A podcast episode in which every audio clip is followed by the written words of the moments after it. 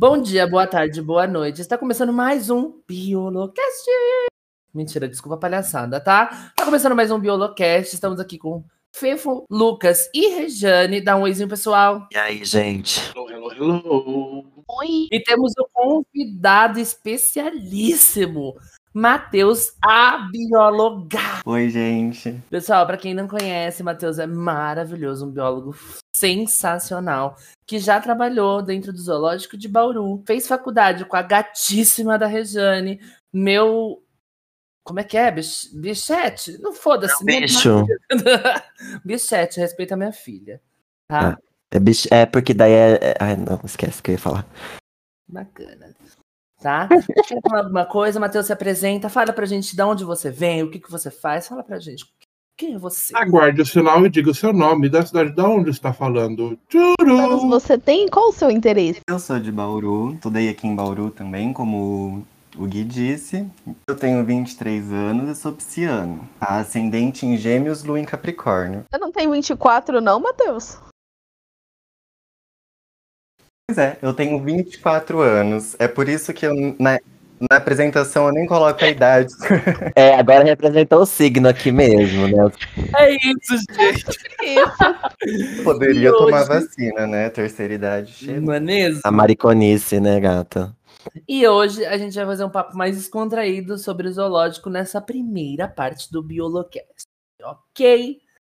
Ok. Primeira parte, assim, sobre introdução de zoológico, eu acho importante a gente, a gente começar pelo histórico, né, Fefo? É isso mesmo, querida. Porque a gente sempre, é bom saber, né? Da onde começa, da onde que veio, pra onde que vai. E, meu povo, se você está achando que zoológico surgiu aí há uns 200 anos atrás, provavelmente você ainda não viu o nosso post que saiu, ó. Exatamente. Nós estamos gravando, mas acabou de sair, meu anjo. Acabou. Vai lá no arroba, arroba biolo.cast confere. Que lá a gente contou um pouquinho do histórico. Mas tem registro aí que o primeiro zoológico deve ter surgido lá na China há 5 mil anos atrás. Então, nem Jesus presenciou esse momento. E a ideia desse zoológico lá na China, ele era mais voltado para o poder.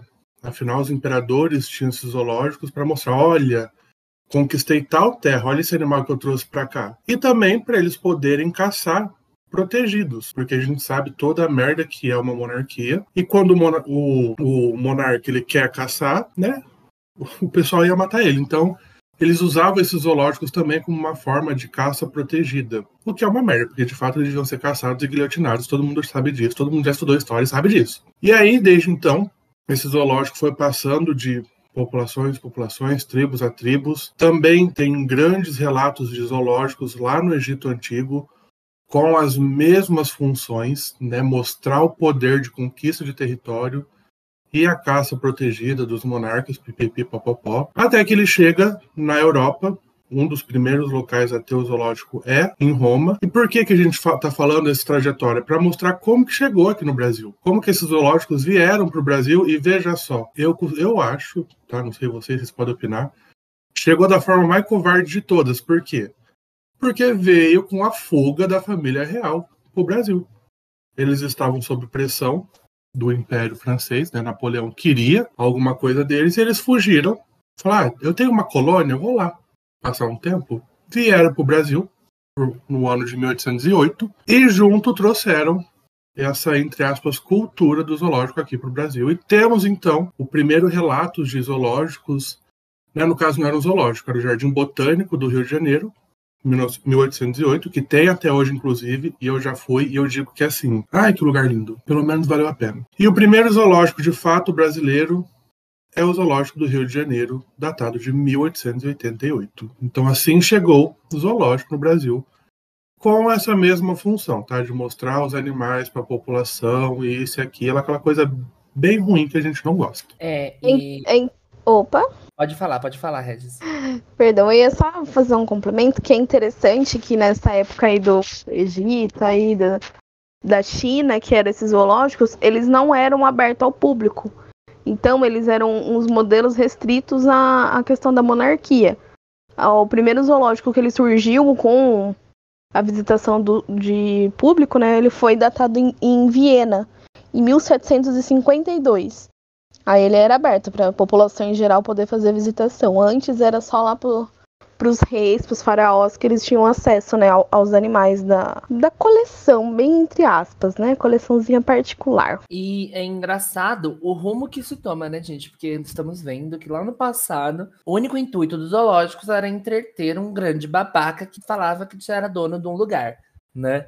Esse era o intuito do zoológico. Depois, como bem Fefo, como o Fefo vai, falou, a Regis falou, e a gente vai discutir aqui ao longo do nosso episódio, a mudança que o zoológico teve. O, o conceito de entretenimento, né, ele não foi aplicado só no zoológico, ele foi aplicado também nos circos, né, na, na, nas artes circenses, com o mesmo objetivo, né, entretenimento. A, a, como não existiam leis ambientais, leis de proteção aos animais, né, e, e esses bichos eram vistos como coisas muito abundantes, né, que não eram como um recurso, né, um animal visto como um recurso, como um recurso que não é finito. Então isso se torna um, um atrativo econômico muito forte, né, porque arrecada dinheiro, porque enfim, você não vê um leão, se você sai da sua casa, você não vê um leão. Né, e de repente você tem isso à sua disposição. Então isso é uma coisa para a população da época era uma coisa interessante, era um programinha lá de final de semana para se fazer. Exatamente, tanto que se a gente pega essa, o histórico do circo também, que hoje já é proibido o uso desses animais como forma de atração. Tá? É proibido. Se porventura você vê um circo que utiliza esses animais silvestres e até exóticos, ah, dá uma ligada ali e fala: Oi, alô, diz que denúncia. Talvez ele esteja de forma ilegal. E os zoológicos também. Da mesma forma que os circos eram usados como. que esses animais em circo eram usados como atração, no zoológico também. Né? O pessoal falava, ai, vamos usar, pra... porque imagina, a pessoa nunca vai ver um leão na vida dela, então traz aqui pro zoológico, põe ele num recinto 2 por 2 tá tudo certo, a pessoa vai ver, vai ficar emocionada e vai adorar isso. E aí a gente sabe que não é bem assim que funciona o zoológico, né? Tanto que o, Lucas falou um negócio que é, é muito interessante, né? Não existiam leis. E essas leis de proteção ambiental, né, que é a temática geral que a gente está falando aí nessa nova era, elas são importantes, porque eu lembro que eu escutei, não, não, eu lembro do que eu escutei, mas não lembro aonde, se foi na faculdade. Quem protege a biodiversidade? Porque nós, seres humanos, estamos, em tese, protegidos pelas leis. Mas o leão não pode ir para o tribunal e se defender. Né? Um marara azul também não consegue ir para o tribunal. Não é B-movie que as abelhas se defendem, não. Né? Quem defende os direitos desses animais, quem conhece, são os responsáveis né, que estudam todo, todos esses grupos de animais. Então, a, a legislação, nesse caso, ela foi uma ferramenta muito, muito importante para a gente começar a mudar um pouco da visão do que é o zoológico hoje em dia. Né? Já tivemos uma mudança muito grande do, da sua origem para o que era, e estamos tendo uma outra mudança do que era para o que é propriamente dito, que a gente vai conversar mais para frente no episódio. E essa mudança, ela cai até mesmo na forma como eles eram construídos, né? Tipo, na estrutura física dos zoológicos. Porque quando eles surgiram, quando eles eram estritamente é, entretenimento, né, para o ser humano, eles eram todos construídos para facilitar a limpeza, facilitar manejo e principalmente facilitar tipo a visitação, né, facilitar o contato do ser humano com o animal, bem entre aspas. É por isso que tipo a gente via muito zoológico que era tipo concreto e grade. Exatamente. Só isso, você não tinha uma, uma, um enriquecimento ambiental para o animal, você não tinha nada. Era só para o ser humano chegar lá e olhar. É que eu achei super interessante o que você falou sobre enriquecimento ambiental, que é um negócio que a gente tem que tratar aqui já falando sobre zoológicos e até mesmo mais para frente quando falarmos sobre santuários também, né? Porque há diferença entre zoológico e santuário, viu, gente? Já já a gente vai abordar isso. Fica com a gente até o final. E esse enriquecimento ambiental que é tão falado é basicamente uh, algumas. Será que eu posso usar brincadeiras? Acho que pode, né? Algumas atividades, acho que é melhor. Algumas atividades onde você enriquece o ambiente mesmo que o bicho tá, o recinto que o bicho tá, para que ele preserve alguns é, instintos dele. Então, É, eu vou dar um exemplo, por exemplo. A gente vai lá, pega um pano, um pano, um cano PVC enorme, fura ele, coloca algumas carnes dentro congeladas e coloca lá. Aí, numa sala, sei lá, de felinos grandes.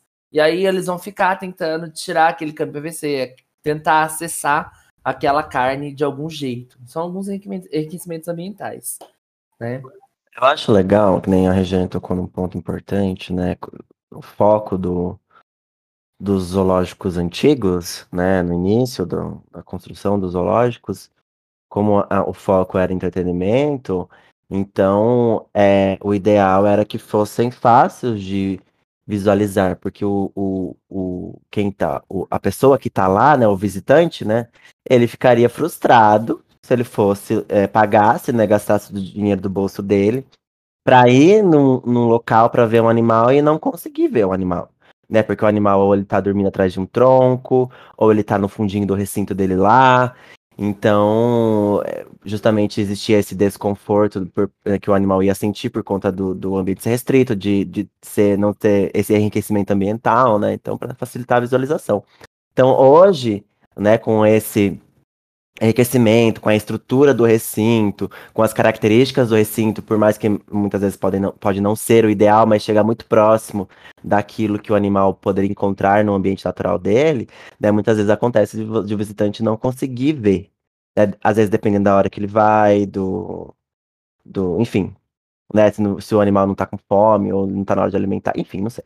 Aí é, é, interessante que essas pessoas elas tenham essa consciência de que se você não conseguiu ver o animal, não fique triste por isso, né? Não fique frustrado. É, faz parte, o animal. O importante é que o animal está lá, ele não, o animal não está lá para o seu entretenimento. Né? É importante ter esse contato né, com, com, o ambiente, tal, você conhecer a, a diversidade de vida e tal. Você vê, mas entender que o animal não está ali a seu dispor para te entreter.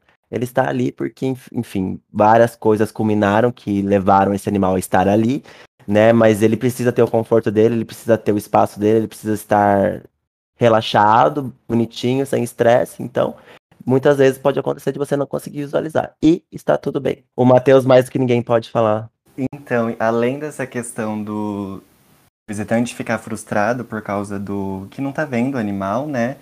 A gente repara também uma, uma grande paixão pela megafauna, né? Então, se o zoológico não tem elefante, um rinoceronte, o visitante ele se, se frustra também. Seja por causa do tamanho, né? Ou por, porque é um animal exótico que a gente não encontra aqui no Brasil. Mas aí tem essas. Tem essa frustração também. A famosa fofofauna, né? A fofofauna, exatamente. Sim. É, Matheus, e uma outra dúvida também que tem chegado aqui pra gente, no nosso Instagram, inclusive, arroba biolo.cast, é, que hoje, qual seria o intuito e os benefícios de um zoológico? Bom, depois de todas essas transformações que vocês falaram, né, que o zoológico sofreu, hoje o, o objetivo principal que essas instituições têm que, têm que trabalhar, abordar, é a conservação da biodiversidade né, e a educação ambiental para a conservação. Esse animal que passou de moto, por exemplo, a gente pode dar um tiro. Nossa, que filha da puta. É o entregador de pizza, gente. Alguém vai comer. Vamos ficar felizes por essa pessoa. Ele faz uma conservação ex situ. Né? Então, tem dois tipos de conservação da biodiversidade: conservação in situ, que é dentro do, do ambiente natural, do habitat natural, e a conservação ex situ, né, fora desse ambiente natural, sob cuidados humanos.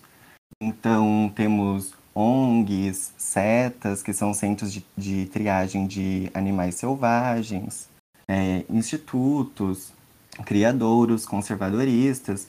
Então, todos eles podem atuar nesse tipo de conservação. Aquários, né, para para os animais é, aquáticos. E aí o objetivo dessa conservação in situ é ter ali naquele ambiente uma população de animais que, se por acaso é, essa população em vida livre, essa espécie em vida livre, tem um declínio, declínio populacional muito grande, ou até extinto da natureza, a gente tem é, essa espécie reservada dentro dessas instituições, né, dentro desses zoológicos. E aí podendo fazer a, a reprodução e a reintrodução deles no ambiente natural.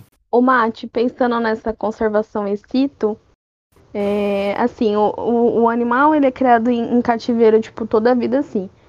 Aí a gente faz a conservação dele ex situ, e você consegue, por exemplo, se você tiver uma extinção dessa espécie no local, ou você tiver um declínio da população onde ela não consegue ter a, a variabilidade genética, né?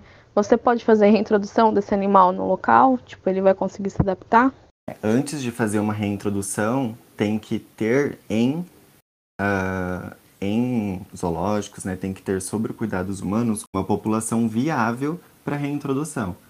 Né? Então, o que, que é uma população viável? É justamente com isso que você comentou, com uma variabilidade genética boa, muitas gerações, né, para ter essa segurança mesmo. Então a, a, reintrodução ela não é feita assim, não dá para fazer as pressas, né? Precisa ter essas populações dentro dos zoológicos muito bem estabelecidas. E assim, só explicando, né, gente, quando a gente fala tipo variabilidade genética, o que que é? É quando você tem uma população que não cruza com parente, vamos dizer assim, que não tem o mesmo DNA, né? Tipo, vai cruzar com animais distintos, aí ele vai gerar uma nova um DNA diferente. Aí é isso que a gente chama de variabilidade genética, né? Explicando o termo. Isso mesmo. E, e, é legal que falou isso, porque às vezes a gente ouve assim, ah, mas. Ou a gente ouve e a gente vê, né? Ah, mas não tinha aquele animal aqui? Para onde que ele foi? Ele já voltou para a natureza? Não, ele foi para outro zoológico. Por que que acontece essa permuta de animais muitas vezes? Justamente para garantir essa reprodução e essa variabilidade genética.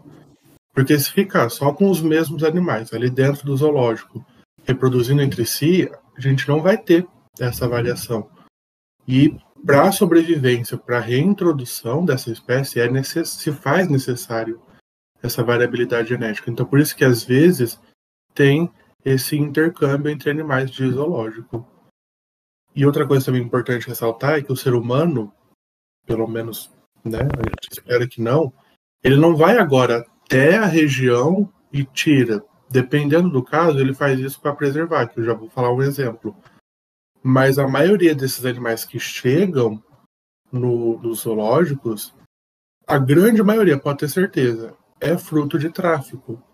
São animais que estão vindo por conta do tráfico de, de ter animais silvestres em casa de forma ilegal. Então aí o ser humano não tem como às vezes não tem nem como devolver eles para o ambiente, e aí é onde eles entram para o zoológico e faz todo esse trabalho também de conservação da espécie. Muito importante isso que você disse também, Fefo, porque uma das outras perguntas que a gente recebeu do Instagram foi do Léo UVB, tá? É o arroba, inclusive. Se não era para divulgar, já foi também. É... Como que os animais ficam em relação ao estresse é bastante legal a gente também ter esse cuidado que os zoológicos têm. É, eu não tive a oportunidade de fazer o estágio no zoológico, mas eu tive amigas que fizeram, enfim, fiquei lá, né? Não tinha nada para fazer na época. Um grande vagabundo, só fazer a faculdade. É, ei, ei. Ah, não dá, não dá, eu já tô triste. Não faz tô... isso, não faz isso, você vale a pena. Desculpa, obrigada, obrigada. Mas enfim, pessoal, uma coisa que é fundamental para o animal manter um pico de relaxar, de relaxamento, de não estresse dentro do recinto é esse enriquecimento ambiental. Como que eles faziam isso, Má, no zoológico de Bauru? Esses enriquecimentos, eles são divididos em algumas categorias, né? Então a gente pode ter um enriquecimento social, quando a gente consegue pôr um outro indivíduo da mesma espécie ou até de outra espécie que viva ali bem com, com o animal é um enriquecimento alimentar, que é uma alimentação mais variada, diferenciada. O físico para o animal uh, é, trepar lá no alto, balançar. E sensorial, que é quando a gente coloca, por exemplo, algumas ervas, é, fezes de. Por exemplo, vai fazer um enriquecimento ambiental com uma onça parda. A gente pode pôr fezes de presas da onça parda. E aí, é, o simples fato dela farejar essa fezes pode trazer um, um benefício muito bom para ela. É importante a gente salientar também que isso. Ah, salientar, hoje eu tô chique. É importante a gente salientar também que esse enriquecimento, esse enriquecimento ambiental também pode ser feito em casa, viu, gente? Com seus pets. Tá? Quem é mãe e pai de pet também pode fazer isso, né, Má? Sim, dá para usar bastante material barato: corda, cortiça, pneu, garrafa PET. Tem que tomar sempre cuidado para não ser material tóxico, né? Pequeno, que o animal possa é, desprender, engolir. Mas dá, é, deve fazer em casa, sim. Um que eu fazia, por exemplo, com a minha cachorra é pegar uma grande garrafa PET, furar ela em pequenos furos, colocar a ração e o que ela gostava de comer dentro, fechar e dar para ela brincar. É um exemplo de enriquecimento ambiental que pode ser utilizado com vocês, tá? Para gatinho, a catnip, né, Má? Sim, são bem simples. É canela, qualquer erva, já principalmente de felinos, chama atenção. No zoológico a gente fazia com caixas, papelão mesmo, grudava o pelo de um outro animal. Tudo isso estimulava muito e eles gostam muito. Existe dentro da. É, é, ainda dentro de. Eu acredito que ainda dentro de enriquecimento ambiental existe uma, uma, uma disciplina dentro da zoologia que é o estudo do comportamento animal, né? A etologia. Só que geralmente esse estudo é aplicado em ambientes naturais, onde você consegue observar um animal ali interagindo, enfim, todo o comportamento dele. Esse tipo de, de, de estudo ele pode ser feito também em animais de cativeiro, excito, para até mesmo para poder aplicar essas técnicas de enriquecimento ambiental? Sim, deve ser feito, né? Então é uma prerrogativa que a que os, todos os zoológicos associados à ASAB, a ASAB é uma associação de zoológicos e aquários do Brasil tem vários requisitos para poder ser associado dessa, dessa associação. Ficou redundante. E um deles é ter um programa de enriquecimento ambiental com acompanhamento né, de, de etogramas para analisar o comportamento do animal. O, o etograma, né, que é a análise comportamental desses animais é, de, é, nos zoológicos, elas devem ser feitas sim para poder guiar qual é o melhor enriquecimento para aquele animal e para ver se o comportamento dele é natural, não é natural, foi adquirido ali, é comparando com os estudos feitos em vida livre. Que é importante também manter um, um meio que um padrão, né, sobre zoológicos para ter essa importação e exportação de animais, né, para ter essa essa variação genética, não é? Sim, senão não tem a conservação não surge efeito, né? Então, a ASAB, um dos requisitos para fazer parte dela, os zoológicos e aquários associados, eles têm que seguir é, um manual de bem-estar, né? um manual de enriquecimento e de, de análise comportamental. Não são todos os zoológicos do Brasil que é associado com a ZAB, né? por conta disso que eu acabei de falar e por vários outros problemas, mas aí a gente espera que cada vez mais sejam, né? Que aí significa que ele está melhorando, ele está se modernizando. E aí então a ASAB, ela em, em parceria com o Instituto Chico Mendes de Conservação e o, e o Ministério do Meio Ambiente, eles possuem um programa, né? Programa de manejo ex situ de espécies ameaçadas então eles escolheram é, 25 espécies, né, entre anfíbios, peixes, répteis, tem de todos os grupos. E essas 25 espécies ameaçadas, elas é, têm uma atenção maior né, para o monitoramento de todos os animais, todos os indivíduos que tem é, em todos os zoológicos. Então, por exemplo, tem o sauim de coleira, que é criticamente ameaçado. Ele é o primata mais ameaçado do Brasil, endêmico da, da Amazônia. Mico-leão de cara dourada, tamanduá-bandeira, onça-pintada, lobo-guará. Então, esses 25 animais, eles têm um, um banco genealógico, chama Study Books. Eles têm lá todos os dados de cada indivíduo. Alguns indivíduos mais antigos falta dados, né? Mas aí os mais novos já têm a idade, a filiação, de onde ele veio. E tudo isso é para fazer justamente essa comparação genética, né? para não é, haver a reprodução de animais muito próximos, para garantir essa, essa riqueza genética. A gente tem uma, o, o Fefo, que é o garoto dos dados, ou, ou garota, é, a gente tem números de quantos zoológicos nós temos no país? Não, mas eu acabei de achar aqui a. Quer dizer, não, eu não tenho. Mas eu acabei de achar aqui o site da Azab e ele tem afiliação. Ele tem um site sobre tudo que. que do porquê, categoria de associado e tudo mais, como ser um associado, é maravilhoso. Os associados devem ser uns, uns 30. Então, então hoje, eu não, hoje eu não tô. O IBGE fechou, hoje eu tô historiador. Eu trago dados históricos. Cada dia um, uma profissão diferente. Sensacional. Gente, e enquanto o Matheus estava falando sobre a Zab, eu joguei aqui no, no, no Googlezinho aqui, o nosso tio Google, rapidinho. A Zab, eles têm é, o site, certo? Como se faz para filiar? Quem são os filiados? Quem são eles? Congressos anuais, tá? Provavelmente agora espero que seja virtual, porque estamos no Brasil nessa merda que Só um detalhe, eu ia no congresso da, da ZAB em 2020. Ai, aí veio a pandemia e acabou com o meu sonho. O vírus desgramado. Esse é o Batuba, né? Uma delícia. Ubatuba, já estava tudo pronto. Ai, que ódio. Tem encontro de educadores ambientais, tem tudo. Vai lá no site da ZAB dá uma olhadinha, gente. Sério, real. É, é babado, é babado. A ZAB é babado, pelo que eu tô vendo aqui. E um dado aqui que o, o fechou a porta do IBGE, eu fui lá e abri, tá, gente? Hoje eu trouxe números. Entre aquários, zoológicos e santuários, o Brasil tem em torno de 108 instituições, tá? É... Aqui a gente vai começar a tratar também sobre a diferença, diferença entre zoológicos e santuários.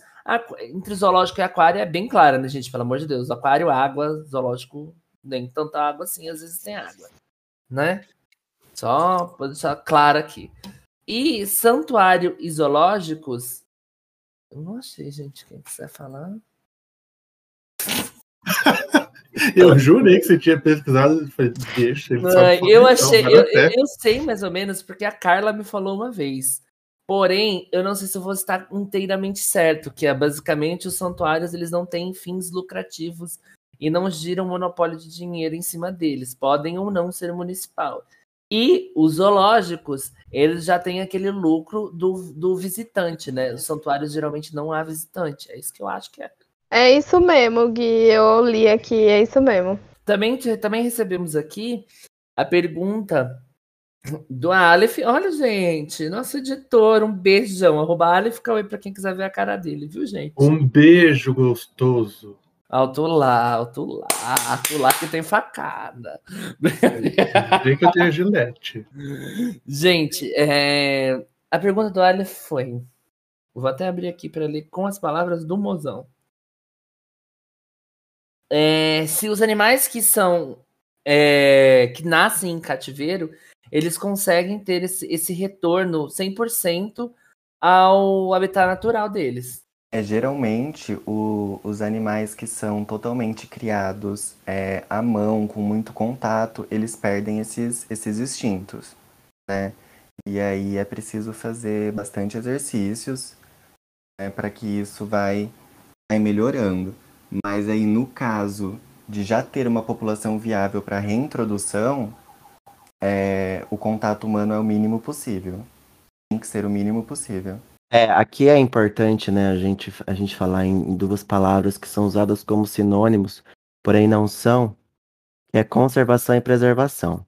Os, os zoológicos, eles são é, locais de conservação, né, então você mantém os animais lá, para que a, a espécie ela, ela seja né, feito o manejo daquela espécie ou da população, enfim, mas existe ainda um contato com o ser humano, né? Existem as visitações regulares de pessoas, é, entre aspas, comuns, né? De, da população em geral. Então, é, é, é ainda é, é usado como um recurso, de certa forma. Né? É extraído do algo, né, além do, dos fins lucrativos, né, ainda tem ainda um lado né, da visitação, então as pessoas elas têm mais fácil acesso ao animal. Né, os santuários, né, e, e, e, enfim, e semelhantes, eles já são mais focados na preservação. A preservação, ela não, não permite esse abuso né, de certa forma, é, que é relacionado à visitação constante, por exemplo, geralmente só pesquisadores credenciados têm acesso, né, é, o, o, tipo de contato que você vai ter com o animal é totalmente diferente, você não pode ter contato, ou tem que ser de longe, enfim, são várias coisas. Então, esses ambientes focados em preservação, eles são realmente focados é, para garantir a sobrevivência daquela espécie, o manejo e a, a, sua reintrodução da maneira menos invasiva possível, né? E, e, diferente dos zoológicos, dos zoológicos que são focados mais na conservação e tem, tem a parte da visitação. Os santuários eles estão cagando se você quer ver ou não o bicho. Eles querem que o bicho esteja bem e ninguém vai ver. Se, se, se depender deles, ninguém vai ver. Entendeu? E é isso. Uma coisa muito importante também, que é, da, entre as diferenças de santuário zoológico, você chegou a mencionar, é a cobrança em valor para entrar num zoológico, num aquário, por exemplo. E muita gente questiona isso, né? Fala, ah, mas não tem que pagar para ver. Então, deixa eu te contar um negócio, meu querido. Em tese, não deveríamos pagar mesmo, porque é responsabilidade do governo cuidar desses organismos, desses animais. Então, é responsabilidade do governo investir dinheiro nesses projetos. A pergunta é: ele investe? Não investe. Para vocês terem uma ideia, eu conheço zoológico que estava alimentando jabuti com mortadela. Aí eu pergunto vos, tá? Não é só você que está cheio dos argumentos chique hoje, não. O jabuti vai encontrar mortadela no meio ambiente? Ele vai estar tá andando ali na. Menino, uma mortadela, vou aqui comer. Não vai fazer isso. Então, o que era para ser função do governo não está sendo cumprida. E esses locais precisam se manter e precisam cuidar desses animais. Por isso que se é cobrado essa taxa na hora de entrar. Nós não estamos falando de um shopping que vai pegar esse lucro e enfiar no cu e quanto mais dinheiro, melhor. Essas instituições, é claro, provavelmente alguns cantos tem corrupção, sempre tem, mas elas pegam esse dinheiro e converte para pesquisa, converte para estudos e melhorias dos próprios zoológicos e recintos. Um exemplo muito forte disso foi é o projeto Tamar, que eu fiz um mês de estágio lá e era cobrado um valor relativamente simbólico, se não me engano acho que era 16 reais para entrar. E muita gente reclamava, mas por que, que ele precisa cobrar esse valor? Porque naquele período, eu fiz em 2016, saiu o boato da corrupção ali, estava no auge a corrupção da Petrobras e tudo de ruim que estava feito e associaram isso ao Tamar. Não tem nada a ver uma coisa com a outra. Né? O Tamar recebia um dinheiro da Petrobras nesse caso. E aí esses projetos acabam buscando a independência financeira para não sujar o nome por conta de erros alheios. Né? Então, se você vai num lugar e infelizmente eles te cobram um valor para acessar, não pague esse valor, porque você vai estar ajudando aquele ambiente no todo o processo que ele está te oferecendo. Porque muitas vezes eles estão largados pelo governo. E nem só isso, não existe só zoológicos municipais e estaduais, gente. Existem zoológicos particulares também. Tá? É, onde eles têm que se financiar e sem ajuda de custo do governo nenhum. É, eu acho assim, quem tá de fora né, principalmente alguns ativistas de causas ambientais, é, os zoológicos são muitas vezes alvos de críticas, né, porque essas, essas, esses ativistas ainda enxergam o zoológico como algo que é utilizado para entreter. Né, e, e, muitas vezes não entendem os problemas uh, de, de investimento, né, que o poder público não investe, então eles dependem da população para poder manter. Imagina o, o, o, o quão caro deve ser manter um zoológico. Né, um ambiente lá com 200 espécies de animais, que cada um tem sua dieta, precisa de um ambiente é, adequado, precisa, enfim, trabalhar em estrutura, trabalhar em várias coisas. Então, é, e muitas vezes o repasse do governo, se tiver, né, então é, depende da, da, da, da população, dos, das, das, visitações, né, para poder ter, angariar o lucro, para poder manter. Né? É óbvio que o modelo atual de zoológico que nós temos, né, ele não é o modelo ideal. Né? É lógico que ah, muitas vezes é, aquela criançada gritando deve estressar os animais, enfim, vários, vários problemas, né? mas é o que é aqui, aqui no Brasil é o que tem que fazer e o que dá para fazer. Né? Então a gente está no que dá para fazer, e o que dá para fazer, isso. É, nossa, foi fundamental essa sua, fra... essa sua fala agora, Lucas, real. Foi tudo, principalmente a parte do que dá para fazer, né? Exatamente. Gente, e com, e com essa frase linda aqui do Lucas, que é o que dá para fazer aqui. É linda, mas infelizmente é a verdade, tá? Que a gente queria mesmo era o certo e não o que dá para fazer, mas essa fala foi linda e importantíssima pra gente começar a, ter, a se pautar para o próximo episódio, tá? Que a gente encerra esse episódio do Biolocast. Eu queria agradecer imensamente todo mundo que está aqui. Fefo, Lucas e Jane e o nosso convidadíssimo Matheus. Eu que agradeço, obrigado pelo convite. Você quer deixar uma rede social, Matheus? Um beijo. Um fora Bolsonaro, vai tomando cu. O que, que você quer? do seu Pix. Queria fora agradecer Bolsonaro, primeiramente a Deus. Fala de novo que a Rezone deu uma cortada em você. Fora Bolsonaro, com certeza. Amanhã tem ato no Brasil inteiro, gente. Vamos lá, protegidos, com distanciamento social. Eu acho que quando sair o episódio já vai ter acontecido, mas o importante Amanhã, no caso que ele falou, foi o ato do dia 29, né, gente? É, mas no é caso, dia 29 passado, teve o ato. Espero que vocês tenham comparecido de máscara e álcool em gel. Não, gente, odiei, vai ser cortado. Não. Não, gente, odiei, Obviamente não vai, não. que não. Por acaso, eu pensei que a gente tava fazendo uma live, mas não é assim, né? Não, a gente Ai, grava gente. e publica depois. Matheus é esqueci, patrimônio nacional, gente. É isso. É sobre isso. Tá, gente? Ouçam Muito a parte 2, hein, gente? Exatamente. Já ah, tá conceito. Importante.